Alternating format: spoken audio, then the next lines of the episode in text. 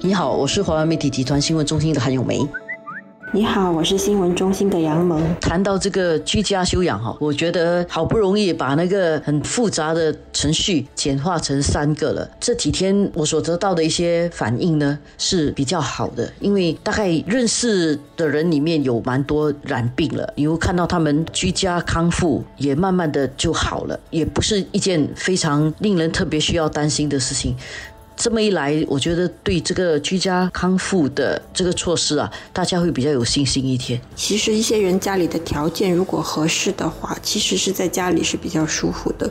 当时一方面也是因为一直等不到卫生部的电话或者电话打不通，另外一方面是有些人家里他的情况也。不适合，尤其是比如说有年长者啊，或者有很小的小孩，或者是一房一厅的，就不适合有一个单独的房间。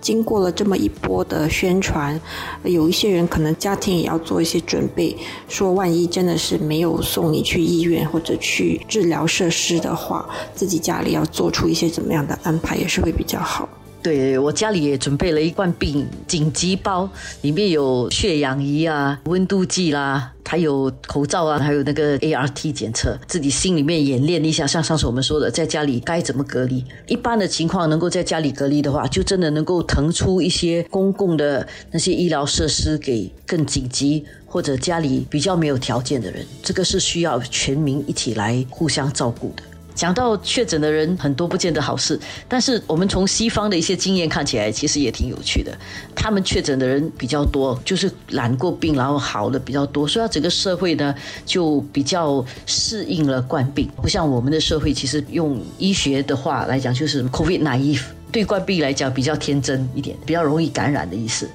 这么一来，因为我们绝大部分的人其实虽然接种了，但是不是真正的染疫，所以对于这个病毒的反应可能没有那些真正染疫过的人好。所以有人在想说，新加坡好像在对于接种这个追加剂上面比较勇敢这件事情，我觉得这个也是一个相当有意思的，因为西方好多国家。虽然疫苗也不缺，但是他们就不太去接种这个第三剂。我们反而其实是比较鼓励大家去接种第三剂的。一方面是我们去年的还有今年的染病的人数，直到最近了，都是相当的低的。然后我们另外一方面，其实我们的人口的老龄化的问题还是会比较严重的。作为一个东方国家，而且我们的慢性病的发病率哦是不低的，所以其实有一些背后的考量，我们应该了解的更清楚。说为什么我们需要鼓励年长者多打一些追加剂？另外一方面是我们的年长者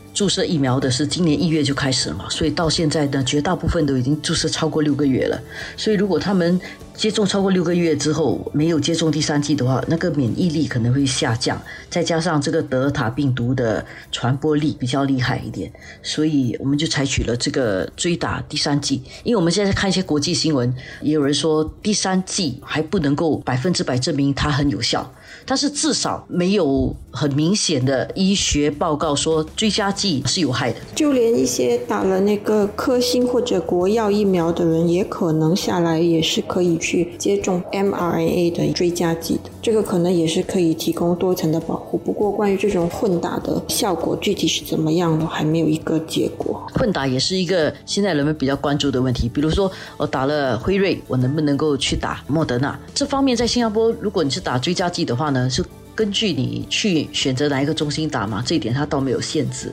不过刚才杨萌说的，如果你之前打的是其他的疫苗，然后你的追加剂是不是能够打莫德纳或者是辉瑞，这一点呢，还没有一个明确的医学报告。不过我相信不久之后对混打疫苗的这个方式啊，应该要有一个报告吧。现在比较多人关注这一点，因为也蛮多的打了辉瑞和莫德纳的，希望说，诶，第三剂是不是去打灭活疫苗，就是像那个国药或者是。颗星的的疫苗。